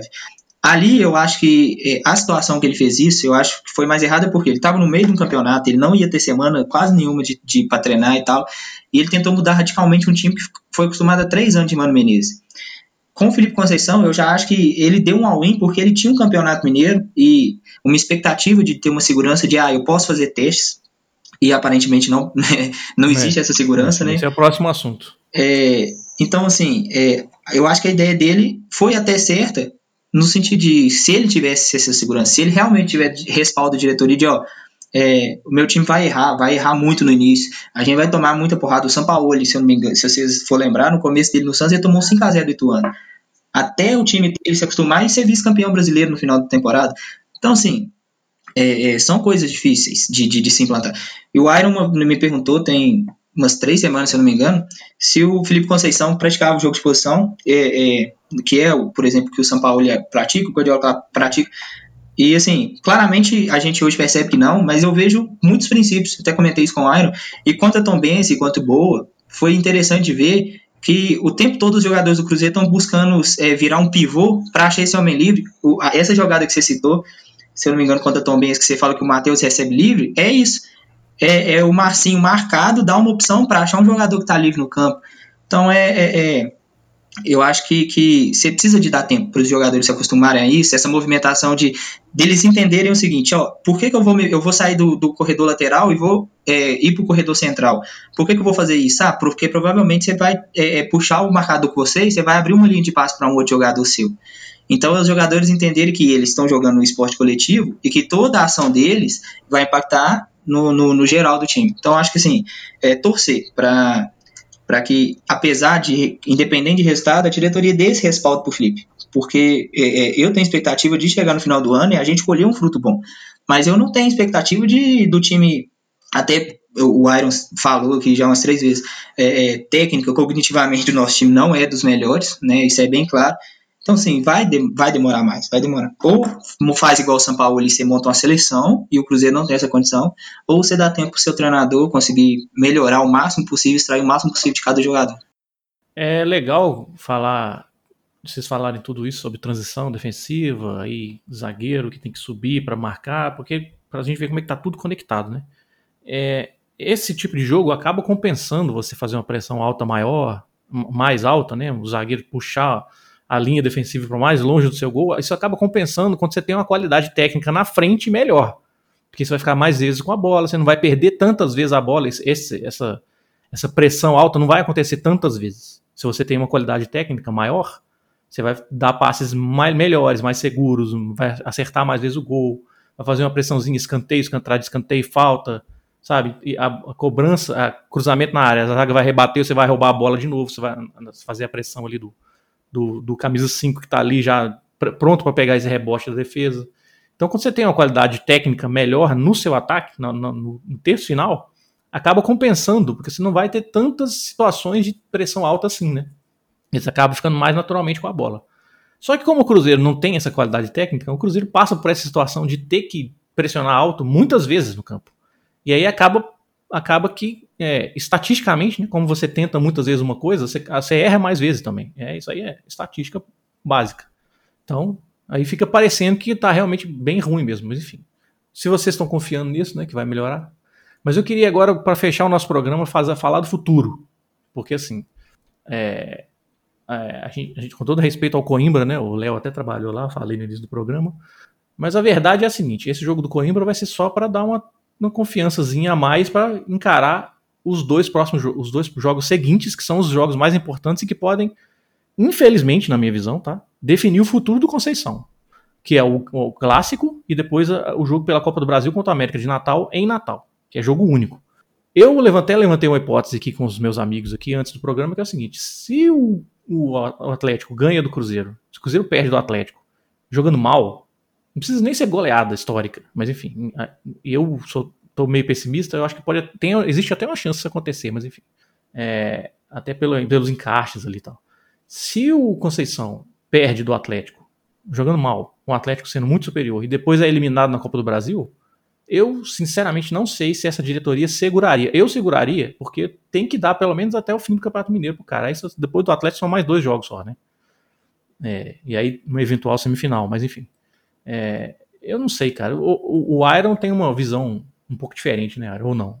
Eu não sei se é pelo fato de eu ter nascido e me criado fora de Minas, né? Então a rivalidade do atleticano ficou muito distante para mim. Eu não consigo ter essa essa ansiedade. Já tive muito, obviamente, em outros momentos, mas hoje, é, pela situação que o Cruzeiro atravessa, eu acho que o Atlético é a última das nossas preocupações, é, até pela porque se a gente for comparar tanto a questão de investimento quanto a elenco, é uma disparidade muito grande, né? Então a obrigação é toda deles. É, tô para te falar que se eles ganharem da gente de 1 a 0 2 a 1 ou eventualmente um empate, para eles vai ser vexame, vai ser crise não, lá. Eu, eu concordo é... com você. Eu, eu acho que dá para chamar de tropeço se eles não é. ganharem. Então, assim, se a gente for, e tem uma outra questão: o Atlético tem muitos jogadores bons, mas que está destoando mesmo do resto é o Nacho, que entrou muito bem. E ele é uma ameaça real, porque é um jogador é, de classe mundial da América do Sul, é cara que era um, um dos. É, fez gol em final de Libertadores. Fez gol em final, ele foi muito. Um jogador importantíssimo na, no esquema do Galhardo, e ele chegou no Brasil, vestiu a camisa e está jogando. É aquele jogador que você que fala assim, ele não é caro, né? Cara é jogador que não rende. Então ele não importa quanto você paga, ele chega e joga. Ele é um jogador perigoso. Mas o Atlético também é um time em formação. Apesar de ter muitos jogadores bons, eles mudaram tudo. Saiu o diretor, saiu técnico, então o Cuca tá chegando agora. É, o Atlético também teve algum tropeço, ele perdeu para Caldense. Então, eu não acho também que, é, que em termos coletivos é um time que está 100% ajustado. Então, eu acho que nesse ponto, a gente, em termos de, de trabalho, a gente está razoavelmente parecido, porque são dois técnicos que acabaram de chegar e estão tentando botar a cara deles no time. Em termos técnicos, obviamente, na capacidade individual, é, o Atlético, ele, quando não joga o Sacha, ele tem o Vargas para colocar. Quando o Marrone não tá jogando, tem o Keno, tem o Savarino, tem, eles podem se dar o luxo de botar o Hulk do banco. Né? O Conceição, coitado, quando ele olha pro banco, ele tem o Felipe Augusto, ele tem o Potker. Então a diferença é muito grande. Porém, eu acho que em clássico as coisas se nivelam muito. Ano passado mesmo, é, o Atlético venceu na Bacia das Almas contra os amigos do Torrão, né? Entrou ali os amigos do Torrão, que é foi um, um apanhado sub-20 do Cruzeiro, e a gente deu calor nos caras, a gente competiu. Então a gente poderia ter empatado o jogo. Gol do Thiago, inclusive. É, gol do Thiago. O Otero fez um gol ali no final ele foi muito feliz num, num, chute, né? Que é a única coisa que ele sabe fazer. E eles Sim. comemoraram como se fosse título, né? Porque ganharam dos amigos do Torrão. Então esse ano eu acho que é, o Cruzeiro não dá para dizer que se reforçou. O Cruzeiro se, passou por uma reformulação, trouxe jogador, muitos jogadores é, diferentes. Mas eu não acho assim que, que igual eu vi muito atleticano arrogante falando que vai chegar e vai golear. Eu não vejo por aí. Eu acho que tem muita chance de ser um clássico amarrado, de, de poucos gols, porque eu acho também que o Conceição não vai eu acho que o Conceição não vai adotar uma mentalidade ofensiva. Se ele fizer isso, vai até é, me surpreender. Eu vou é. falar, cara, você tá esticando a corda e você também tá pedindo pra, pra, pra andar na corda bamba, né? Mas então, eu... é, é, isso que, é aí que eu queria chegar. Porque assim, eu, eu divido um pouco de você por dois fatores, principalmente. Você falou do ano passado. O ano passado, o Atlético, quando enfrentou o Cruzeiro, tava numa mini crise, né? Eles tinham acabado de demitir o Dudamel e enfrentaram o Cruzeiro com o técnico interino. Sim. O São Paulo não tinha chegado ainda. Essa diferença técnica também era muito grande. Não, não, então. Eu acho que a diferença técnica esse ano é maior. Eu acho. Ano passado o Cruzeiro tinha um time, o time do Adilson lá, aquele time, a gente lembra, né? o time do Campeonato Mineiro do Adilson era um time. Mas coletivamente eles ainda não estão 100% também. Tá, Eles beleza. têm muita qualidade Mas individual. que em qualidade técnica, a É, diferença isso- entre os dois times eu acho que é Totalmente, maior esse ano do que no ano totalmente. passado. Eles têm dois jogadores assim que eu vejo muito capazes de desequilibrar, que é o, o Nacho e o, e o Guilherme Arana. Pra mim são os, os principais Então, jogadores dele. Além disso, por exemplo, pensando aqui nos duelos individuais que vão acontecer nesse jogo. O Cáceres marcando o Keno. Matheus Pereira marcando o Savarino, sei lá quem vai jogar na ponta direita. Sabe? O Nacho circulando no meio campo do Cruzeiro que tá, tá marcando mal. a verdade é essa, tá marcando mal. Sabe? Então, assim, o ataque do Cruzeiro contra Igor Rabelo e Júnior, Júnior Alonso. Mas eu acho que o, eu acho que a gente tem que ter em mente é que não, não dá pra sofrer por antecedência, entendeu? Não, concordo É, plenamente. eu acho que Sim. clássico, como eu falei, clássico é, a- o nível é muito nivelado porque é diferente animicamente, os jogadores, ninguém ali quer perder, quer, quer ser humilhado. Então eu já vi time ruim do Cruzeiro é, passar o carro em cima do Atlético, o exemplo mais cabal foi o 6 a 1 nosso time também era muito fraco. Eu já vi times ruins do Atlético. Não, aquele time de Cruzeiro 2015 lá, que tinha É, aquele- Leandro então, Damião e Marquinhos. Aí você pega, você pega Rafael, aquele, como é que era você pega Rafael? 2000, você Rafael, pega sei lá. Rafael Silva, o Rafa Show. Rafael Silva, isso mesmo. Você Fez pega também. o. Então, e você pega 2010, por exemplo, ali naquela reta final de brasileiro, que a gente perdeu pro Atlético de 4 a 3 Ali o Cruzeiro entrou num salto alto, a gente vinha de uma sequência de não perder pro Atlético, o time deles era inferior ao nosso, tava brigando para não cair. A gente tava brigando pelo título, a gente perdeu o jogo porque o time entrou desligado, o Albina fez três gols ali no intervalo de cinco minutos, e depois o Cruzeiro tentou correr atrás do prejuízo, mas não deu tempo. Então, o clássico é muito, é muito difícil de você cravar uma, uma situação, cara. Hum. É, Eu, eu me apego nisso, eu me apego na questão, na questão do. é, como é que eu posso falar assim? Mas eu me apego muito na questão anímica do clássico. E o Cruzeiro entrando com o Mazarão, às vezes ali pode surpreender. Como já surpreendeu, e a gente viu também o outro lado já surpreender tendo times piores. Então eu não consigo cravar que o Atlético vai passar por cima, que vai, vai dar show. É óbvio, eles são favoritos, a pressão tá toda com eles. Qualquer resultado diferente de uma vitória tranquila para eles vai ser encarado como vexame. E a gente tá podendo jogar. Eu acho que a diretoria tem que ter consciência de que o Atlético hoje não é o nosso parâmetro. Eu acho que se você botar o trabalho em xeque para um eventual resultado ruim no clássico, é você é, minimizar demais o, o planejamento da temporada, é você jogar muito para torcida, para corneta de rede social, porque nem no, no, no estádio o torcedor tá indo, então nem vai, eles vão escutar. Então acho que, assim, se, se eles têm uma ideia de trabalho com Conceição, porque foi até o que eu falei, baseado até no tweet do Léo, não sei se eu falei isso no, no programa, mas eu falo agora. Quando contrataram Conceição, é, o dirigente tem que ter em mente quem ele está trazendo. E se, ele contratou, se eles contrataram Conceição querendo uma nova ideia de jogo, um processo diferente do que vinha sendo feito, eles têm que dar, dar respaldo pro cara e tem, que, e tem que bancar. Porque senão é muito fácil. O diretor vai lá, manda o Conceição embora porque perdeu o clássico, e ele não vai se explicar por que, que ele está mandando o treinador embora, por que, que ele trouxe esse treinador. Porque se ele queria um Ah, treinador cara, eu- conservador. Eu, eu gostaria, Entendeu? eu gostaria de pensar como você, mas a gente sabe É. que no Brasil não funciona desse Pois jeito. é, mas perdeu eu, o eu clássico, faço, se eu perdeu o faço esse clássico. alerta. Eu faço esse alerta porque eu acho que não vai resolver achar que com perdeu o você. clássico, vai estar tudo errado, tem que começar do zero. Eu acho que é um- uma visão muito errada das ambições do Cruzeiro para esse ano. Eu acho que pelo menos nos próximos 3, 4 anos, enquanto o Cruzeiro não conseguir pelo menos subir, a nossa régua não pode ser o Atlético, infelizmente. Com certeza, É, uma- concordo foi uma plenamente com situação que você. nos colocaram. Uma situação que nos colocaram por uma série de fatores. Mas hoje, a gente não pode pautar nossa régua pelo resultado em clássico, cara. É a mesma coisa que quando o Cruzeiro tava, tava por cima, é, vamos supor, a mesma coisa de cinco anos atrás, o América querer se pautar por um resultado contra o Cruzeiro. Não tem como. São ambições diferentes. O foco do Cruzeiro hoje é o acesso, cara. Fora disso, sinceramente, pouco me importa. Eu concordo plenamente com você. Mas eu gostaria que a diretoria concordasse também. É. Essa é a questão. A gente espera, né? É. A gente espera. É, mas enfim, é isso, cara. A gente es- eu espero realmente que. Ô, Léo, você que tem alguma coisa pra falar sobre esses três próximos jogos aí? Coimbra, sei que trabalhou lá. Você deve conhecer os jogadores, inclusive. Atlético e América de Natal. É, sobre o Coimbra, é, é um time. O, o tempo que eu tive lá, eu acompanhei mais o Sub-20, mas assim. É, Que tem pouca diferença em termos de idade, né? É, a- exatamente. É, é um time, o time profissional também é muito novo e a ideia de jogo deles, é, eles tentam fazer bem parecido o Sub-20 profissional. Só que, assim, eu tive lá, por- quem tava lá era o Diogo, o Giacomini, né? Aí ele queria jogar muito naquele 4-1-4-1 e acabou não dando certo. Ano passado eles já tinham sofrido muito com essa questão de um time jovem, né? E esse ano eles trouxeram até aquele Felipe Souza, lateral direito da seleção do Mineiro, né? Para tentar dar uma experiência pro time, mas acho que só, só ele não, não bastava. Continua um time muito jovem, muito inseguro. É, mas o Diogo foi embora, né? Chegou o Eugênio, parece que o Eugênio mudou ali para jogar no 4-2-3-1, 4-4-2, né? Ganhou um jogo, perdeu outro, mas é, eu acho que assim, é, se o Cruzeiro jogar o que vem jogando e, e vai, vai conseguir controlar o jogo, só que tem aquele problema de sempre de não, não conseguir matar. quanto ao clássico, assim, é, a minha expectativa pro clássico é, é zero. é, é, é, zero. Vamos ser realistas, né?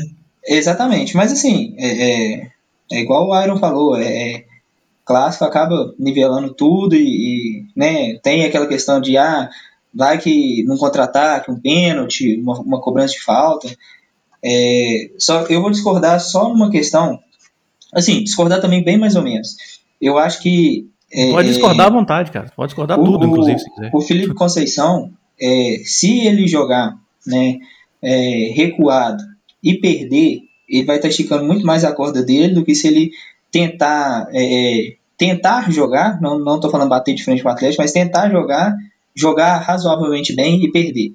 Né? Mas assim, o problema é cobertor curto. Você vai para cima Exatamente, você não acha que é uma faca de dois gumes? Se você tenta jogar do mesmo jeito, então uma goleada. Mas você sabe qual é o problema? É isso aí. Se ele vai para cima e aí, sei lá, ele vai para cima e acontece o que aconteceu em alguns jogos do Mineiro que a gente viu, principalmente vamos, vamos botar aí contra o Boa. Em três oportunidades ali, o Atlético consegue uma escapada, sai da marcação pressão, faz três gols. Vai ser e muito o Atlético tem um contragolpe muito bom, inclusive. Porque, se você, questão... porque também é aquela coisa, ele, ele, sabe que ele é inferior. Não tem sentido ele tentar igualar as forças. Sabe? Sim. Só que eu, eu, mais o problema aqui, eu nem acho que o problema seja fazer essa marcação mais baixa tal. Eu acho, inclusive, que ele deveria, ele deveria abrir mão, pelo menos no início do jogo, dessa marcação pressão ou talvez tenta ali no início do jogo, enquanto o time tem gás, faz uma marcação pressão e depois já abaixa, já tenta segurar. Só que eu acho que ele vai estar tá se enforcando se ele fizer igual o, o, jogo contra o América, até o América fazer o gol. Quando tem bola, ele é, é, evitar jogar, entregar a bola para o América e tentar só no contra-ataque. Porque assim, o Cruzeiro, até o América fazer 1x0, o Cruzeiro não jogou. Então assim, meu medo é chegar contra o Atlético e assim, uma coisa é você jogar em linha baixa e o Atlético passar mais tempo com a bola, o que seria natural. Outra coisa é você ter a bola, devolver para o Atlético e você ficar nesse jogo. Eu acho muito mais perigoso você toda hora devolver a bola para o Atlético do que você ter a bola e manter ela ali. É, tentar manter, tentar criar alguma coisa que você tentando criar, você pode chegar ao gol. E agora você ficar entregando a bola para o Atlético, o seu Atlético ali fica martelando, martelando, martelando na hora para entrar. Então, assim, é, é o meu medo é esse. É ele, achar, é, é, ele querer baixar a linha e achar que sem bola também não tem que jogar porque não aguenta. Mas é. Eu, eu espero assim, que o Cruzeiro faça um jogo pelo menos seguro contra o Atlético. eu acho que goleada, né, eu não imagino, não imagino por dois motivos. Mudança de treinador, acho que assim, é, os dois jogos que eu vi deles do Cuca, é, contra o América foi razoavelmente bem, mas contra a Caldense foi bem mal. E é um elenco que, apesar de tecnicamente ser muito acima, acima coletivamente, igual o Iron falou, tá encaixando, igual o nosso. Então, talvez a gente possa tirar uma vantagem disso. Mas é expectativa zero pro clássico. Se ganhar, se empatar, para mim vai ser uma surpresa. Mas eu não acho que, que venha a ser uma goleada, nem nada disso. Eu só espero que o time jogue bem. É, porque eu, eu até comentei com o Iron ontem, né, quando a gente estava conversando sobre participar aqui do, do podcast, falei que se é, consegue um resultado bom jogando bem contra o Coimbra e chega num jogo contra o Atlético, perde é, ou empata ou perde de 1 a 0 mas jogando bem. É, não, dá uma confiança. Tem, chega, chega pro jogo contra o América com uma confiança bem alta, bem alta. Então a minha expectativa é essa. É, pro jogo contra o Atlético, a expectativa de vencer, de resultado é zero. A expectativa é só tentar jogar bem para ganhar confiança para desempenhar. Que de verdade, o que importa para mim é, é, nessas duas semanas aqui quero vencer clássico, quero, mas hoje para mim importa muito mais o dinheiro da Copa do Brasil para pagar salário de jogador do que vencer o Atlético. É. Pois é, tomara, vamos esperar, então, vamos, vamos, Mas tem esse jogo contra o Coimbra, quem sabe o Cruzeiro não enfia uns 5 no Coimbra e não, a gente não chega na quinta-feira achando que vai ganhar do Atlético. Mas aí, mas aí é complicado também, né? Confiança em excesso, eu, eu, a minha irmã falava muito isso, tudo em excesso é ruim. Inclusive Sim. confiança. Se você entrar confiante demais, falar, agora dá para encarar o Atlético, aí não, é assim. Então, assim, também eu acho que ele, ele, ele tem que ser. Ele é um cara inteligente, a gente escutando ele, pelo menos, na, nas paradas técnicas, dá pra ver que ele é um treinador inteligente. Mas é, eu acho que é, é ele ser inteligente nesse jogo é assim, deixar em banho-maria ali uns 15 minutos, segurando, estudando para ver qual vai ser a postura do Atlético. E assim, se aguentar segurar esses 15 minutos, aí dá pra né, tentar buscar alguma coisa. Porque assim, eu assisti o jogo do Atlético contra o América e o América ali, dos 20 até os, o final do primeiro tempo, até o, ali uns 15 minutos do segundo tempo, foram, foram uns 40 minutos ali de domínio do, do América, porque o América podia muito bem ter empatado, virado, feito três gols. É, mas sim. o América é um time melhor que o Cruzeiro, né? Não, sim, claro, mas fala assim, é um time melhor que o Cruzeiro, mas é um time bem pior que o Atlético, então... É, sim. Tem a Caldense, que é um time mais, eu acho que hoje é um dos times mais organizados aqui de Minas, e ganhou do Atlético, e ganhou do Atlético assim, finalizando mais, acertando mais o gol, ganhou com, com propriedade, né? É, exatamente. Então, assim, no início do campeonato, né, é, antes deles anunciarem o Cuca, eu realmente acho que, assim, é, foi um desperdício entregar um elenco desse na mão do Cuca. Eu tinha mais medo, eu tinha medo. Eu, eu ficava pensando, pô, a gente vai chegar no clássico e vai tomar uma lavada. Mas, assim, quando, quando eu comecei a ver o time do Cuca jogar, né, são dois jogos, né? Eu acho que, assim, dois jogos é muito pouco para a gente avaliar positivamente o treinador, mas também é muito pouco para analisar negativamente. É, o Cuca pode surpreender, pode chegar nesse meio de semana fazer um jogo maravilhoso e enfiar a goleada no Cruzeiro. Mas eu acho que, assim, o fator que me dá esperança de chegar no clássico e conseguir pelo menos segurar um empatezinho contra eles é, é isso, é o treinador deles. Tomara, cara, tomara mesmo. É, assim, eu fico também com um pouco de receio, porque é muito provável, é uma especulação minha aqui, mas é muito provável que o patrocinador deles lá abra a carteira, né? Dê um, dê um, um cara minguar mais lá para ganhar o clássico, né? Sei lá, um apartamento para cada um, se, se, se vocês golearem o Cruzeiro. Eu não sei, não, porque isso é muito importante para os caras, entendeu? Eles são muito mais, é, vamos dizer assim, são muito mais ávidos até pelo complexo ganhar o clássico que eles têm em relação a gente, né? Tanto é que o tanto de ex-cruzeirense que eles buscam, né? É, não. É e, e tem uma outra coisa outra também. Coisa. O Cuca era técnico do 6x1, né? Não sei se ele vai querer fazer é, uma revanche. Sim, sim. Não, e não, não, independente de Cuca, desde assim, é, dezembro ali, quando o Filipão entrou numa fase ruim com, com o Cruzeiro, né? Passou aquela fase boa do Filipão e ele entrou na maré bem ruim. Eu lembro que eles já começaram a especular, é, é, esperando esse, esse clássico, que eles iriam devolver a goleada de 6 a 1 E assim, é. eles falam, eles falam sem brincadeira, é o que eu mais vejo. É, é. Seja amigo meu próximo, seja no Twitter, é eles falando que a, a, o, foco deles nesse clássico é devolver o 6 a 1 Assim, eu, eu como cruzeirense, eu acho isso impensável, mas... Não, a verdade é a nós, nós é, o 6x1 dói muito neles. Esse podcast fala de Cruzeiro, tá? Mas a gente só para fazer esse parênteses aqui, o 6x1 dói muito neles. Dói assim, ah, não sei o que, 9x2. Eles precisaram inventar esse placar depois de 6x1. Não, não, cara, assim, eu, eu, eu sou realista, assim, o 9x2 tem registro em jornal, sabe? Não, mas o que eu quero dizer é que na época do 6x1 ninguém falava. Mas Sim, concordo com você. Falava disso. Ninguém falava disso antes do 6x1, é verdade. Mas só que é o seguinte, cara, eu vou, eu vou dizer pra você, o 9x2 em mim, não dói nada. Você já fala assim, ah, você já perdeu 9x2 pro Atlético. Ah, tudo bem, 1927. É, antes, é, nem era Cruzeiro ainda, sabe? O 6x1 não, não, o 6x1 foi outro dia. Eles viram, eles viram em HD. Cruzeiro tinha, Cruzeiro, Cruzeiro tinha 6 anos de fundação, né? Não, e outra coisa. É, pois é, então sim. É, é, eu acho assim, é, tem, realmente tem, tem gente que acredita, tem gente que não acredita. Eu, eu, eu acho assim, é, é o, o, estádio que tem no, no, no tal é, almanac que eles falam, o estádio só foi inaugurado um ano depois. a foto do jornal que você fala já teve gente do Rio de Janeiro falando que aquela foto é do Botafogo e Flamengo. Então, sim, são muitos buracos que tem nesse, nesse tal 9x2 que me faz acreditar que nunca existiu. Mas se deixa eles mais felizes e dói menos o 6x1, em mim o 9x2 também não dói nada. É, não, eu, eu, eu, eu afirmo, cara, o 9x2 existiu sim, tem registro de jornal. Até porque realmente. Em museu tem, sabe? Realmente é, é um é parâmetro é um parâmetro muito, muito equivalente, né? Você comparar o 6 a 1 onde você podia rebaixar o seu rival e não teria é, nada é. que a gente pudesse falar posteriormente, né? Ah, a gente tem, sei lá, seis Copas do Brasil, beleza, cara, mas eu te rebaixei. E se eles não puderam, esse gostinho a gente não deu para eles, né? Querer, Exatamente. querer voltar para 1927, quando não tinha nem rede, beleza, cara. É. Se, isso te, se isso te deixa mais, menos amargurado, tranquilo, mas a questão é, o 6 a 1 tá aí, vocês tiveram a oportunidade de rebaixar a gente, não conseguiram, e vocês vivem tentando devolver isso daí, o que mostra que dói muito, né? Até hoje. É. Então, eu não uso esse argumento do 9 a 2 não existiu justamente por isso, entendeu? Porque não dói. De que, ele também, por mim, pode até existir, cara. Foi como eu te falei. Se eles acham que pegar um, um resultado onde o Cruzeiro tinha seis anos de fundação, numa época que o futebol estava engatinhando no mundo, eles acham que isso é relevante, beleza. Parabéns. É, é isso aí. Aí com essa a gente termina, né? Já começamos a falar de outros times aqui, que não é o Cruzeiro, porque a nossa, nosso mote aqui é falar só de Cruzeiro. A gente começou a falar de outros times, então é porque já esgotamos o assunto. É, pro, gente, eu peço, eu peço perdão aí aos ouvintes, porque esse podcast é sobre Cruzeiro, viu, gente? A gente não fala de outros times aqui, não. Enfim. É, então é isso aí, galera. Esse foi o nosso episódio número 86. Espero que vocês tenham curtido. Deu muito mais que uma hora aí, mas já pedimos perdão aí, mas conteúdo, eu gostei bastante do papo hoje. Pra compensar também o hiato que a gente ficou, né, É, de uma gravação pra outra. É isso mesmo. pra compensar aí, a gente fez dois em um, né? Vamos dizer assim. A gente nem abriu pra perguntas hoje também, porque a gente trouxe o Léo pra cá, então a gente quis focar mais nessa parte, né, de Sim. ter um bate-papo mesmo, mas, mas é isso, né? Vamos. Foi, E querendo foi não, bom, cara. Foi bom o papo. E querendo ou não, também a gente acabou falando um pouco mais do que deveria do rival, até pelo, pelo contexto de ser uma semana de clássico. Né? É, sim, também. então é isso aí. Programa número 86 finalizado. Espero que vocês tenham curtido tanto quanto a gente curtiu aqui de bater esse papo. Vocês sabem que vocês podem nos seguir aí no Twitter, no arroba Cruzeirologia. O nosso podcast está disponível em todas as plataformas, Spotify, Google Podcasts, no Apple Podcasts, no Deezer e vários agregadores aí. Você pode escolher o seu preferido. No- No nosso site tem os endereços de todos esses.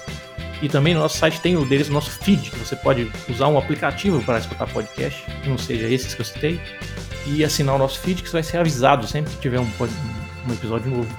É, como eu disse, nosso Twitter oficial é o arroba Cruzeirologia. Eu sou o Cristiano Candian, arroba Candian. Eu sou o Iron Luiz, é, arroba Iron Fall, FA2Ls.